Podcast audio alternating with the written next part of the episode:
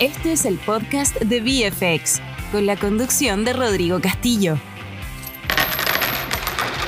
Be Smart, Be in Control, VFX. Muy buenos días, ¿cómo están? Bienvenidos a otro capítulo del podcast de VFX. Hoy día tenemos una súper invitada, eh, Romina, y nos acompaña como siempre Camilo. Hola Romina, Muchas gracias por acompañarnos el día de hoy. Te lo agradezco por, por, estar acá con nosotros.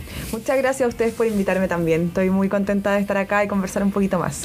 Esa es la idea. Y bueno, eh, primero que todo, eh, me gustaría que nos contaras un poco sobre ti, cómo empezaste en este mundo de la finfluencer, ¿cierto? Porque ya eres bastante conocida en las redes sociales por, por todo lo que estás haciendo, eh, cómo la educación financiera, ¿cierto? Ha, ha, ha crecido en Chile y tú eres parte de uno de estos exponentes. Y nos gustaría que nos contara y después empezar a conversar un poco de cómo has llegado, ¿cierto?, a generar esta red gigante. de más de 60 mil seguidores, si no me equivoco, sí. eh, en tu cuenta de Instagram. Sí, bueno, la verdad es que eh, yo llegué a este, a este mundo de una manera súper poco planeada.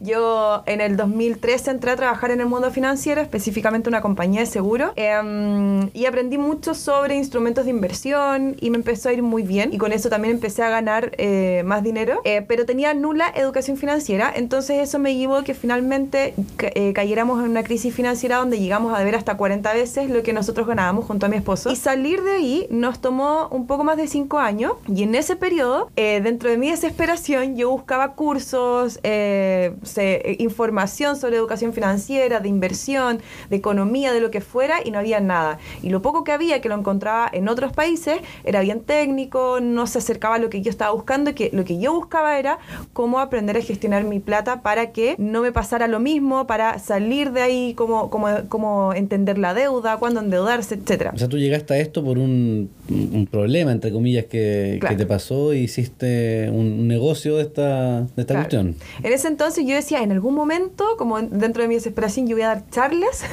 para que la gente aprenda a no endeudarse, a invertir, etcétera. Y eh, bueno, después trabajé en inversión inmobiliaria, seguí trabajando en el mundo de las inversiones y mi esposo siempre me decía, Romy, debería eh, subir, empezar a subir contenido a tus redes sociales, porque mucha gente me preguntaba y yo les explicaba y me decían, oh, qué bacán, lo entendí súper simple, etcétera. Pero mí me da miedo porque yo decía, no, porque siempre tenía el tema de que yo no había estudiado una carrera, yo estudié actuación, nada que ver, entonces tenía como todos esos fantasmas. Me acuerdo que el primer video lo subí en el 2019, me dio tanta vergüenza que no subí nunca más un video. ¿Y cuántos, cuántos seguidores tenía ahí más o menos? Ahí tenía como mil y tanto. Ya, igual no es tampoco, o sea, al final... Sí. No, pero ahí, por ejemplo, me seguían porque eh, de repente mi hermana publicaba, mi hermana actriz, entonces publicaba y me, me, etiquetaba y mi Instagram estaba abierto, entonces de repente Te seguía me más empezaba, gente. claro. Eh, y cuando partió la pandemia, mi esposo de vuelta me decía, ya vos Romy, tienes que empezar a... Con él siempre hemos trabajado juntos, trabajamos juntos actualmente también. Eh, y ya dije, ya, listo, partió la pandemia, hoy día estamos todos comunicándonos a través de redes sociales, es el momento y agarró vuelo. ¿Y cuándo fue el salto grande que tuviste de, de, de seguidores de, o, o, hacerte más conocida como influencer? Mira, al principio partió como todo bien tímido, la gente no hablaba de plata, era como todo bien... Es tabú hablar de plata. Claro. Sí, es difícil. Pero empezaron a pasar cosas, los retiros del 10%, la misma pandemia, las ah, personas claro. se vieron con la, con la necesidad de decir, ah, chuta, tengo que cuidar mi dinero. Eh, entonces empezaron a pasar cosas que, eh, que, empezó a agarrar mucho interés. Y yo creo que fue clave el momento de los retiros del 10%. Ahí fue como un boom importante y después cuando el DF nos hizo una nota a mí y a otros influencers, Economina. Me acuerdo Santi, de los cinco influencers más importantes sí. de como del año, no sé cómo le pusieron, pero... Sí, como los influencers de, del año, algo así. Y ahí también fue un boom súper importante de crecimiento en mis redes. Y consulta, Romina, ¿cómo fue la respuesta de la gente a medida que tú ibas subiendo contenido? ¿Te, te preguntaban, te, te, incitaban así como, oye, un poquito más de información? ¿Qué, qué era lo que compartía en ese entonces? Sí, yo, yo, tenía miedo porque como nadie hablaba de plata, yo decía, chuta, quizás esto se tome como para mal, ¿cachai? Y nada, me di cuenta de todo lo contrario, había mucha hambre de querer aprender sobre esto. Las personas tenían como, como ese pequeño dolor de lidiar con su dinero mes a mes y como nadie lo hablaba, era como cada uno tratando de salvarse solo. Pero igual te sientes responsable, de, porque tú estás informando ¿cierto? Y, y ahora realmente con todo lo que, no sé, por las fake news, ¿cierto? Están los, los, fact, los fact checks. Mm. Eh, uno cuando o sea, sube contenido, información, y nos pasa a nosotros mismos cuando subimos cosas a, a las redes sociales, eh, uno tiene que ser muy responsable con, con lo que sube. Entonces, eh, claro, tú ya tenés 60 mil seguidores, piensa que es más de un estadio nacional, que cada vez que tú subís un, un post, te, te, está mirando, te está siguiendo, decidió eh, escuchar, quiero escuchar lo que la Romy está diciendo con respecto a la educación financiera. Sí, es heavy porque eso es la responsabilidad que tú dices. De repente a mí me llegan muchos mensajes como, Romy, no sé qué hacer, estoy como tú cuando estabas uh, hace un tiempo atrás súper endeudada, ¿qué hago? O Romy, ¿dónde invierto? Son las únicas lucas que tengo. Ay, y es heavy jugado. porque Mm. uno, lo que yo diga, lo más probable es lo que va a hacer, Sí, ¿cachai? exactamente. Entonces hay que tener mucho ojo con eso. Generalmente los posts que subo ya los hiper investigué, los estudié, ¿cachai? Eh, de repente me han pedido que suba cosas y que no las he subido porque como no estoy al 100, me da cosa subir algo como tú dices y que después no sea Es tal cual. ¿cachai? Oye, ¿muchos haters o no tanto? No, de hecho yo pensé lo mismo, yo decía como "Ay, va a llegar harto hate, pero nada, nada, de hecho es muy la comunidad que tengo es demasiado buena onda. De repente aparecen personas que te tiran como mala onda, me acuerdo que una vez me criticaron mi macetero, que era de plástico. La, la tontera que critican. Me dijeron, ¿cómo alguien que tiene un macetero de plástico habla de, de libertad financiera? Ah, ¿no? Qué De- impresionante. como que si yo tuviese ¿Tiene que ser de greda o de oro? mármol, no Claro. sé. Pero súper esporádicamente la gente de Instagram es muy buena onda.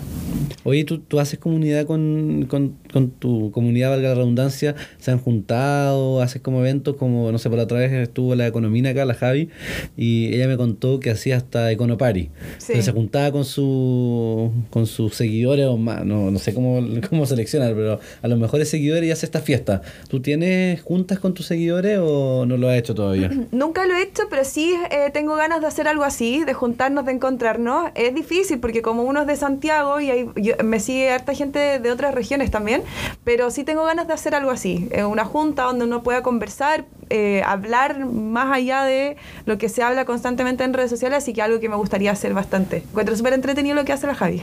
Sí, bueno, nosotros, bueno, con los clientes, eh, fue bueno y malo. Nosotros dejamos de recibir clientes por la pandemia eh, y empezamos hacer muchas reuniones online. Pero la verdad que se echa de menos ese Sí. contacto, que la gente venga a la oficina. Entonces, recién de nuevo la gente empezó a venir a la oficina, empezamos a juntarnos y, y, y algo que se perdió durante dos años que dejamos de vernos. Sí. sí. Eh, No, y es súper necesario el, el evento presencial. Bueno, nosotros con, con Caro Molina y Francisco Ackerman, que también son influencers de... de- ¿Tú eres Avenger financiera o no? ¿Estás metida en ese Sí, también estoy en, en el, en el grupito. una, una superheroína.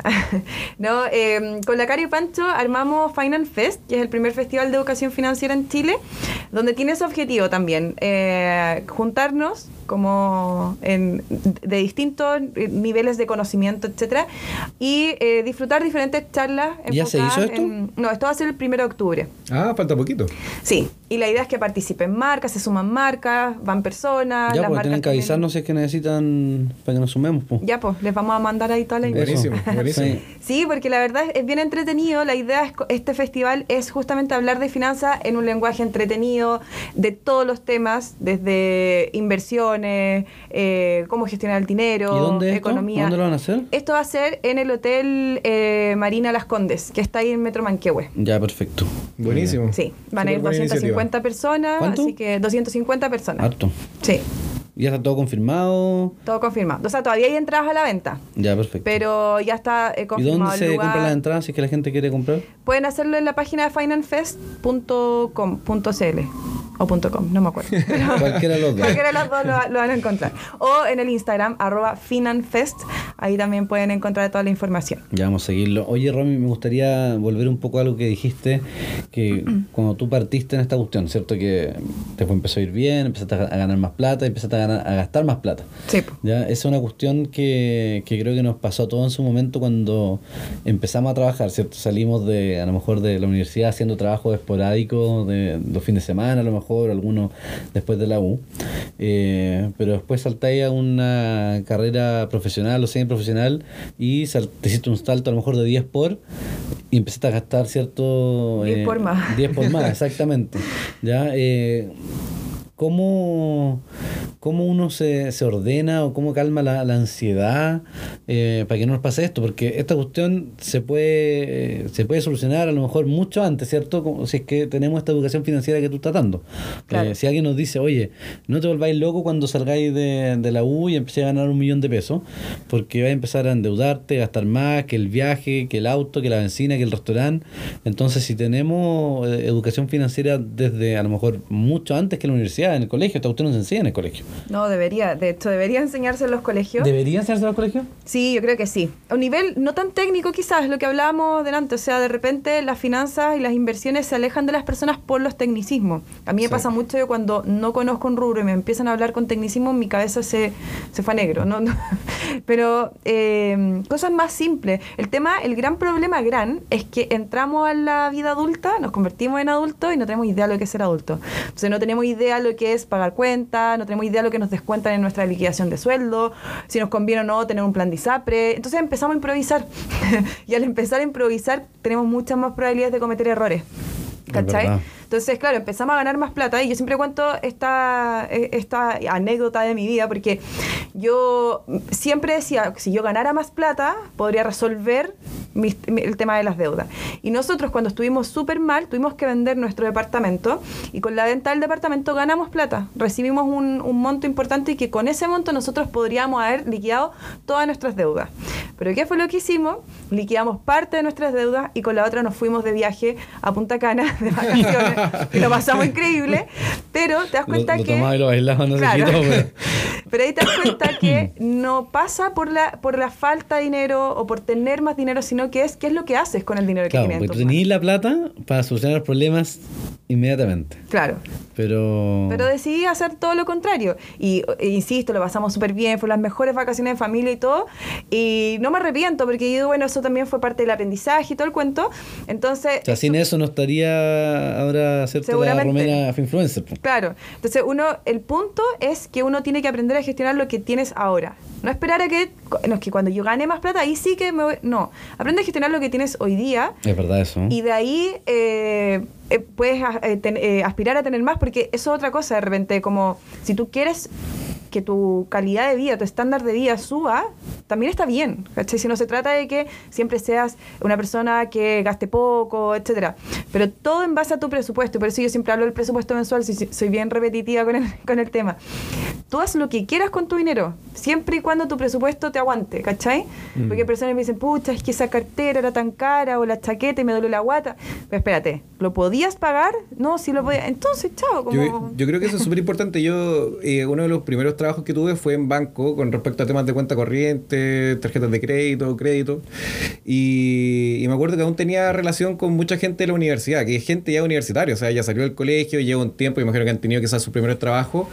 Y muchos, por ejemplo, cuando yo le hablaba de la cuenta corriente, me decían, no, es que tarjeta de crédito no, es que esto no, eh, es que no sé, tengo una amiga que sacó la tarjeta de crédito y se endeudó. Y yo le decía, mira, si te soy muy honesto, para los estudiantes que les da la facilidad de tener cuenta corriente, es netamente un beneficio mientras tú administres solamente el dinero que tú, que tú, que tú tienes. O sea, si tú gastas solo lo que tú tienes, el banco te está dando un servicio gratis. Porque ya cuando uno es adulto, tiene trabajo como más estable, ahí recién te empiezan a cobrar comisión, pero de chico no. Y había eh, mucha incultura por parte de ese tema. Y, y por eso mismo también quiero llegar a algo que dijiste hace un ratito, eh, con respecto a, a que cuando uno de repente tiene los porrazos fuertes, porque uno lamentablemente aprende con la experiencia, ahí es cuando recién uno busca alguna forma de, de poder solucionar esto, como decir, pucha, en realidad me equivoqué y ahora voy a intentar hacer las cosas bien. ¿Cómo nosotros podemos de repente advertir esto a la gente? Porque nosotros que trabajamos acá con Rodrigo, nosotros siempre que hablamos con clientes y todo, nosotros les damos todos los, los posibles eh, errores que podrían cometer. Oye, te podría pasar esto, ten cuidado con esto. Opera con stop loss. Claro, entonces... Pero igual lo hacen, pues operan sin Todos los stop loss, consejos del mundo. se sobreapalancan. Exacto, y cuando llega el minuto de, de- de hacer la inversión, al final, lamentablemente, porque por eso Pasa. quiero, quiero, esta eh, quiero hacer esta pregunta, ¿cómo poder advertir eso, pero que la gente se lo tome de forma real? Porque lamentablemente todos cuando se equivocan, deciden aprender. ¿Cómo, cómo nosotros podemos de repente advertir esto, ya que tú compartes, por ejemplo, contenido esto? ¿Cómo, cómo lo haces? Yo creo que es clave el, perdón, eh, el tema del presupuesto mensual, o sea, revisar cómo estás gastando tu dinero, porque si yo no veo cómo se está moviendo mi plata, si yo no sé cuánto es lo que estoy gastando en salir a comer, en delivery, en mis propios gastos básicos, luz, agua, gas, Y de repente le- eh, cu- cuando me dicen, no, es que no me alcanza. Pero has revisado cuánto estás pagando, no sé, de cable. Sí, no, si pago, estoy inventando, 30 mil pesos. Has revisado si la compañía de al lado o la misma compañía tiene una oferta donde tú puedes re- rebajar 5 mil pesos, 10 mil pesos. Eso ya te sirve para empezar a ahorrar. Sí. O sea, hoy día puedes hacerlo desde mil pesos. Hay O sea, una, una aplicación que te, que te saca todos los gastos. ¿Cómo se llama? Fintonic. Fintonic. Y hay sí. otra que se llama Monefi. Monefi, Sí. no sé cómo se ¿Recomienda llama. esas aplicaciones? Yo creo que para ordenarse a lo mejor funciona, ¿no? Yo creo que sí. Mira, puede ser a través de un planner, puede ser a través de un Excel, puede ser a través de una aplicación, en tu cuaderno, como sea que te acomode, pero hazlo. Porque no puedes evadir de esa responsabilidad. El único, o sea, nadie va a venir a administrar la plata, tu plata por ti. Es tu responsabilidad. Entonces tú tienes que saber cómo se está moviendo tu dinero, ¿cachai? Sí. Oye, un poco con lo que dijo Camilo. ¿Te gustan las tarjetas de crédito o es lo peor? Son terribles porque he escuchado de todo. Sabes que oye, estas cuestiones son buenas porque si uno paga a fin de mes, acumuláis puntos, tenéis los 40% de descuento. Y otro dice, no, que la tentación es tentar al diablo. ¿Qué, qué es tu, ¿Cuál es tu visión de las tarjetas de crédito? Mira, yo me abuené, me, me iba abonando con las tarjetas de crédito, porque fueron gran parte, eh, como el gran parte por el uso de ellas, fue, fue mi crisis financiera. Pero quedaste llena de puntos, así, po. Punto que después no puedo ocupar porque me cerraron todas las tarjetas. De, no, es que mi caso de verdad fue crítico. A mí me sacaron del sistema, me demandaron, tenía orden de embargo, todo, todo. O sea, fue todo, todo. crítico, la verdad. ¿Eh? ¿Esto cuándo fue, disculpa, Rubén? 2015 fue cuando ya sí tocamos fondo. De hecho, me acordé con lo que dijiste, eh, yo- un- porque bueno, nos fuimos a ir con mi papá y lleva, llevábamos de ya casi dos años viviendo con mi papá. Yo tenía dos hijas en ese momento. Me acuerdo que estábamos viendo la película Sing, no sé si la han visto, Sí, una buena. película animada. Y de repente el protagonista dice, lo bueno de tocar fondo es que lo único que te queda es subir. Es verdad. Y yo dije, wow, listo. Ya tengo que, lo único que me queda ahora es subir. Y ahí fue que buscamos arriendo, arrendamos estando en DICOM, que todo el mundo nos decía, no, nadie te va a arrendar. Y con los papeles, eh, digo, legales lo logramos arrendar, encontramos una persona, eh, no sé por qué llega a este punto, pero bueno. eh, La tarjeta, hablando del odio de las Ah, tarjetas, el los odio, puntos. sí. Yo le tenía mucho odio a las tarjetas de crédito porque eh, les tenía miedo, po, evidentemente. El tema es que de repente sacamos una tarjeta de crédito y accedemos también a cupos que no necesitamos, que son muy altos. Nos ofrecen cupos o nos aumentan cupos de repente y que no necesitamos. Entonces yo creo que si tú la, la sabes utilizar, si la utilizas acorde a tu presupuesto, si es que la pagas eh, siempre el monto facturado y le das un buen uso a la tarjeta de crédito, termina siendo una muy buena aliada porque tiene beneficios adicionales, o sea, descuentos adicionales en cierto eh, comercio, eh, Restaurantes. restaurantes, puntos que después puedes canjear y, y finalmente termina siendo una aliada si es que la usas bien. Sí, también estoy de acuerdo. Yo también creo que pasé por el un, un amor-odio por las tarjetas. Pero yo ahora me voy de viaje a Nueva York y uno de los pasajes lo compré con, con puntos. O sea, Claro. sí, finalmente, si uno es responsable, efectivamente son un, un aliado. Y tú, Camilo, todos los jueves estás comiendo con 40%. Es que yo, yo lo veo, por ejemplo, como, como un beneficio total en cuanto a lo que significa la tarjeta de crédito. Lo encuentro de verdad un beneficio total. El tema es el uso de cada uno y la responsabilidad de cada uno. Y ahí quiero ir a lo que dijo Romina hace un rato, que es súper importante tener en consideración de verdad el presupuesto que uno maneja. ¿Por qué? Porque la tarjeta de crédito, como dices tú, te da un- un- una sobreestimación de lo que tú tienes, pues, porque en realidad no es tuyo, pues te lo están prestando. Claro. Pero fuera de eso, el manejo que uno puede llevar de la tarjeta de crédito siendo solamente responsable con lo que uno tiene. O sea, ni siquiera un experto en finanzas, ni siquiera un experto en tecnicismo, solamente saber cuánto, ya, pucha, a ver, mis gastos básicos son más o menos esto, me queda más o menos esto para gastar. Perfecto. Y de vez en cuando sale algo caro, pero que está con buenas cuotas, sin interés, bu- buenísimo también. Si el tema es solamente cuando la gente se empieza a, a volver loca con esto, como, oh, por fin tengo una forma de conseguir todo lo que quiero, pero no le toma en peso que esto se tiene que pagar al, al final. Sí. Claro. Entonces yo creo que al final es solamente un beneficio y yo creo que es ahí donde la gente también tiene que acercarse un poco a las finanzas de una forma sencilla, como lo decías tú. De repente no como hoy tengo que estudiar esto, hoy que lata saber de economía o los números, qué sé yo, sino cosas sencillas de repente, súper sencillas. Por ejemplo, siento que igual ayudó mucho la pandemia a que en la televisión, por ejemplo, se hable mucho más de economía también. Claro. Hoy, hoy día todos los días hay comentarios de economía, del dólar, del IPC. Antes no, no se veía tan seguido esto. En los matinales antes solamente temas como de diversión, de cocina. Hoy día hay un segmento Es también. verdad. O sea, eso también es porque la gente imagino que hoy día le está dando el interés que no que corresponde, pero al menos más interés del que había antes.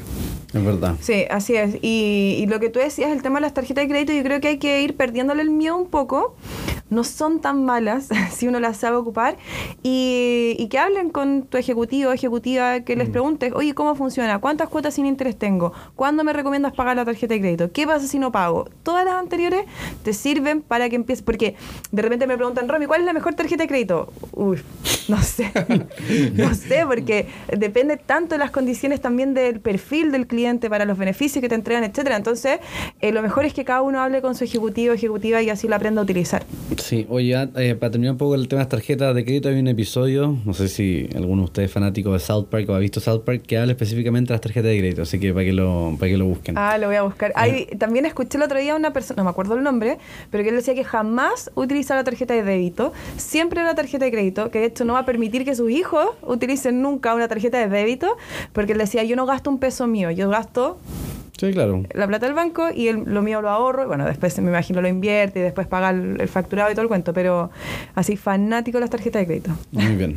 Oye, pasando un poco el tema eh, que Camilo habló un poco de- del dólar brevemente. eh, ¿Qué pensáis de, del dólar? Que no sé, seguí el dólar, algo que, que, que a ti te, te interesa, otros seguidores te preguntan. eh, ¿Y qué crees que va a pasar después de la votación del 4? Eh, ahora el dólar está en 8.95. Hoy día llegamos a 902, si no me equivoco. Eh, el viernes yo creo que vamos a cerrar más o menos en este precio. En 900, 8, 8.95 más o menos. ¿Qué crees que va a pasar después de la, de la votación? ¿Vamos a partir con un dólar alcista, un dólar bajista? ¿Crees que va a ganar el rechazo? ¿Crees que va a ganar el apruebo? ¿Y cómo nos va a afectar a nosotros eh, de aquí para, para los próximos años? Esta cuestión eh, es un proceso largo. Sí, eh, hago el seguimiento del dólar, yo creo, como una usuaria común, digo, no hago un mayor análisis. De- cuando pa- pasan como momentos específicos, sí entra mucha como angustia o ansiedad de querer saber del dólar. Eh, lo que más me preguntan es como cuando sube Romy, ¿es conveniente comprar dólar? Y es como, ¿por qué comprarías un dólar caro? Siempre digo, mejor, ¿por qué no? Pongo el ejemplo, ¿comprarías pesos y los dejarías ahí guardados? No, ¿por qué mejor no inviertes en un instrumento? eh, en dólar en el fondo. Eh, pero ahí me, me doy cuenta que también hay como, cómo reacciona también la gente ante el miedo. Es como el dólar está subiendo, hay que comprar dólar. Y de verdad a mí me cuesta mucho Pero si entender. existe el índice del miedo, pues, hay un, un indicador ¿Sí? técnico que se llama el índice del miedo. Entonces, mientras más miedo está, las bolsas más caen y el dólar index más sube. Entonces, ex- eh, efectivamente, como tú lo dices, como el índice del miedo existe, ya está, y tú lo puedes googlear y tiene una barrita como un velocímetro, ¿cierto? ¿Cómo está el, eh, el, el miedo en el mercado? Pero a mí me llama mucho la atención porque lo que hablábamos con Nico Palacio la otra vez también, que hicimos un capítulo con los Avengers, y hablamos de eso en el fondo, como, ¿por qué comprarías algo caro? ¿Cachai? Como cuando está caro, digamos. Y, y pasa mucho eso, cuando la gente quiere invertir es cuando está más caro. Bueno, hay un montón de memes y, y- y gráficas que lo, que, lo, que lo grafican bien también.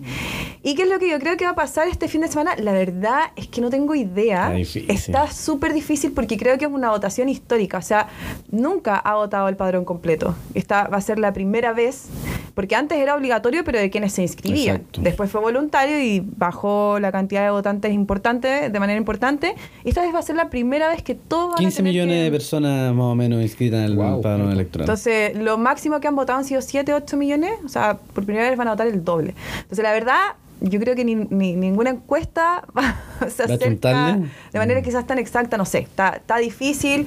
Veo también mucha gente. Veo que también han pasado muchas cosas de ambos bandos. A mí me, me cuesta un poco hablar como del bando de ayer. O sea, no es que me cueste, no me gusta, porque yo siento que Está polarizado, ¿no? Está muy polarizado. Eh, por lo mismo no hablo de política en mi cuenta, porque para mí la educación financiera está por sobre un color político. Sí, totalmente. ¿Cachai? Eh, porque lamentablemente si uno habla eh, lo que sea, porque yo puedo opinar A hoy día y mañana opinar B. Creo que todos cambiamos en la vida, ¿cachai? Todos evo- evolucionamos. Entonces me daría lata donde tú decir A y que me digan, ah, ella es de una, de una cosa, o decir B, ah, ella... Porque creo que la, educación financiera está por sobre. eh, que no tiene color político y que todos merecemos tener acceso a ella, ¿cachai? Entonces, está dividido, encuentro está súper dividido, no sé lo que va a ganar, eh, pero sí veo como descontento a nivel como, como, como que, no sé, no sé, en verdad, como que te juro que no sé qué pensar, pero eh, si gana el rechazo, evidentemente debería haber como más tranquilidad en lo que es el dólar, y si gana la prueba podría ser que se dispare un poco más. Sí, yo te voy a hacer mi proyección del dólar. ya eh, eh, Con respecto a. Voy a colgar un poco un comentario que dijiste. Eh, ¿Por qué alguien compraría cuando está caro? ¿ya? Y, y ese era mi pensamiento. Hasta que me acuerdo que. No sé, estábamos en un seminario acá. Yo dicto un seminario de dólar casi todos los meses. Porque yo opero mucho dólar. Ya, llevo 10 años operando dólar. Me gusta. Eh, y escuché un dicho que dicen los venezolanos o los Ah, argentinos. No hay dólar caro. Exactamente, no existe el dólar caro. Y me acuerdo haciendo el seminario, el dólar así, a ocho- a 8.20 creo que estaba. Y, y decía lo mismo, oye, el, ¿por qué me voy a comprar en 8.20? Esa cuestión- Y el seminario era con el título Factores que podrían llevar el dólar a 900. Y ahí hubo harta gente que dijo, oye, no, pues esta cuestión es imposible, se va a intervenir. Y bueno, ya todos sabemos lo que pasó, porque la cuestión llegó a 1060.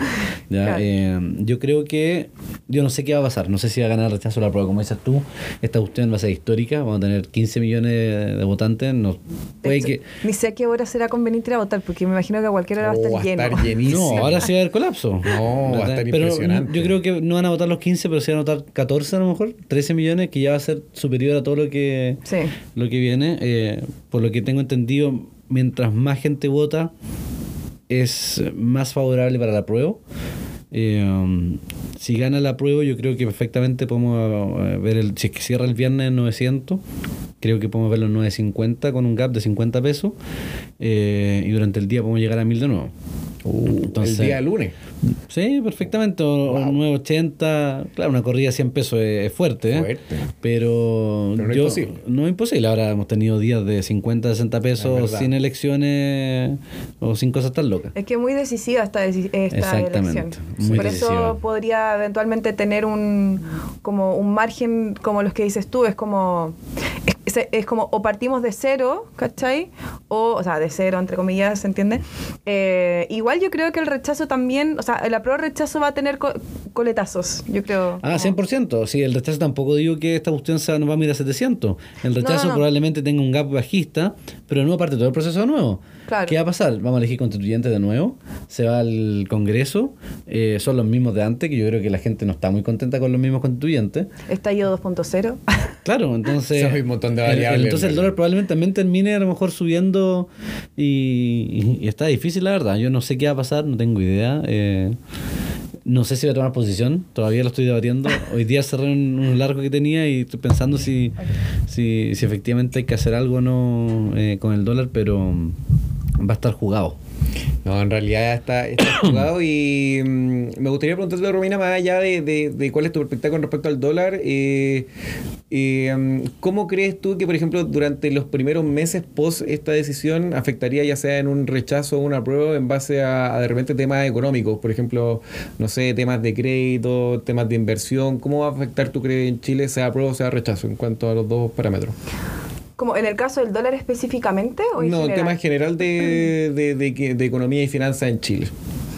Bueno, yo creo que si gana la prueba aumenta la incertidumbre evidentemente en temas económicos. Eh, de todas formas, más allá de lo que pase o de las consecuencias externas que pueden empezar a, a ocurrir, de los, eh, de los efectos eh, externos que pueden empezar a ocurrir, yo creo que siempre uno tiene que seguir ajustándose a su plan, a su estrategia. Si tu estrategia es ahorrar, invertir en X instrumentos, sigue haciéndolo, porque finalmente, eh, históricamente, los resultados siempre se ven a largo plazo.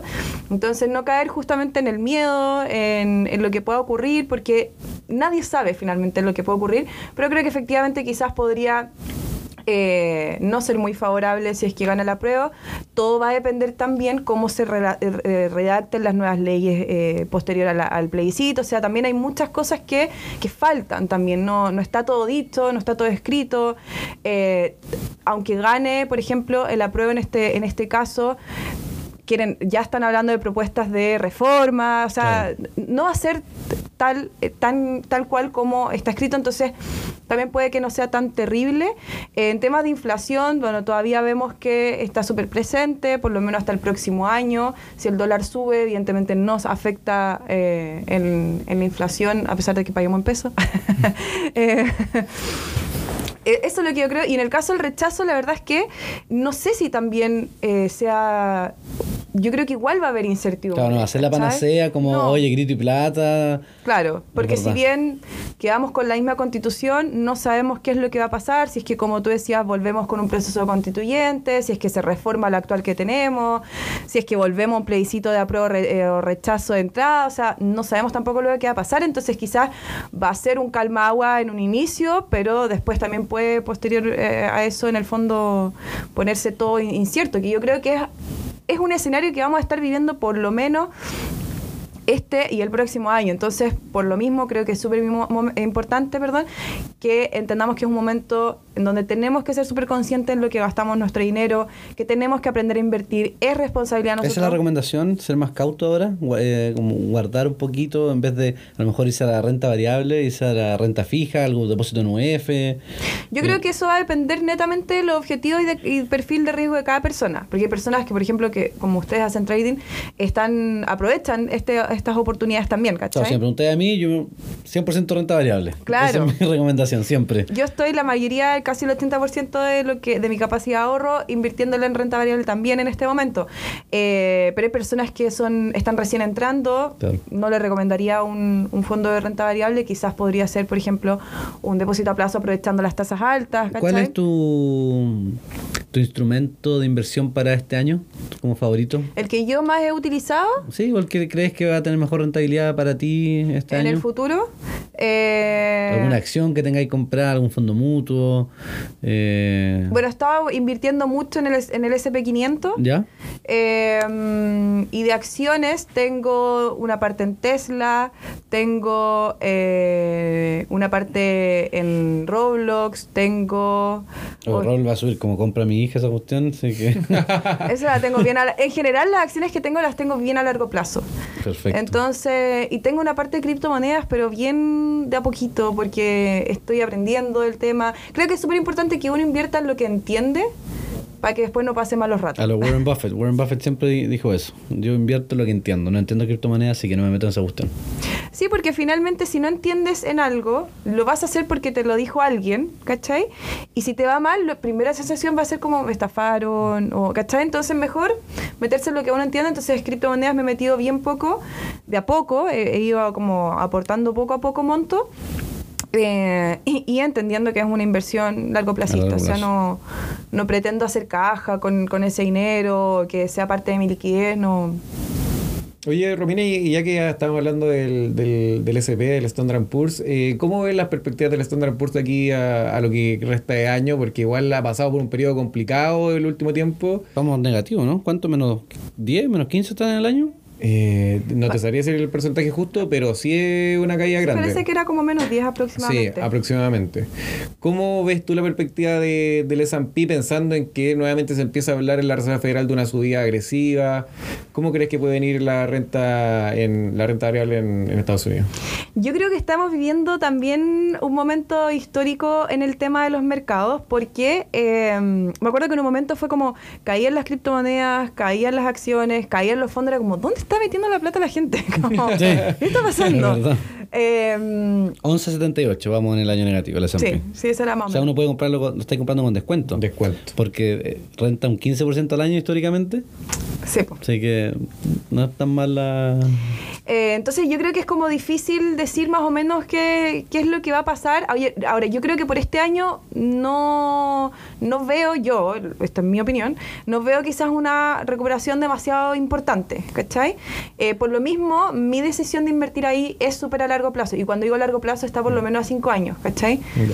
Eh, eso, eso es lo que yo veo por ahora. Está difícil también en Estados Unidos. Súper difícil. Súper, inflación histórica también. No, está complejo en todos lados en realidad. Yo viajé ahora hace poco y había viajado en el 2019 y me di cuenta de, de los precios. ¿Está más caro efectivamente? Está más caro. Por ejemplo, no sé, uno siempre as- asocia Estados Unidos, Miami, Orlando con descuento en ropa, en... en- en- El Sawgrass y todas esas Claro, y yo lo encontré que incluso habían cosas que estaban más barato en Chile, o sea, comparando precios en línea, ¿cachai? Entonces dije, wow, sí se nota. Sí, es ¿Pero verdad. ¿Cuándo fue que viajaste? Hace una semana, de hecho llegué Ah, la semana pasada. Sí, es que igual el dólar ahora está como bien parejo, Bueno, entonces... a nosotros también nos afecta eso. pues, Sí, antes comparaba a el dólar 500. 600, 700 y ahora es 1 1 casi. Sí. Claro, Mm. heavy esa cuestión. Pero bueno. Oye, Romina, eh, para cerrar, eh, algunos comentarios finales. Bueno, eh, yo dejo la invitación que te sigan. ¿Cuál es el nombre de tu cuenta? Es. eh, Arroba Romy Capetillo. Claro. Y tenemos el Fins Festival. Finanfest. Bueno, se, escri- se escribe Finanfest. Pero se pronuncia Finanfest. Sí. Y ahí Claro. lo pueden encontrar en arroba Finanfest o en mi Instagram también está puesto ahí en, en el perfil. Perfecto. Así que bueno, yo te doy mm, eh, las gracias por acompañarnos. Eh, muy entretenida y muy informativo eh, tu visita. Así que esperamos tenerte prontamente en otro capítulo y vamos a ver si nos podemos ver en el Final Fest, que sería Sí, ideal. Sería bacán. Y muchas gracias por invitarme. Me encantó la conversación y que se sigan expandiendo estos espacios de conversación para que las finanzas personales sean cada vez, cada vez más cercanas a las personas también. Esa es la idea. Y yo creo que agradecer también tu iniciativa de, de informar de esto mismo del, del festival que van a hacer, porque al final es acercar un poquito más las finanzas a la gente, yo creo que es la idea de todo aquí, así que súper bien igual, felicitaciones por eso. Bacán, gracias. Así es. Muchas gracias. Así que nos estamos viendo en, en otro capítulo. Eh, la próxima semana tenemos a Rafael de FinTech Chile que nos va a contar sobre eh, lo último en regulación que ya está en la puerta de, del horno. Así que muchas gracias. Nos vemos en un próximo capítulo. Adiós. Chao. Adiós.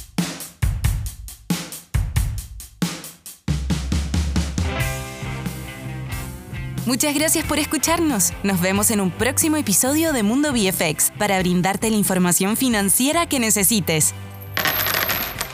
Be smart, be in control, VFX.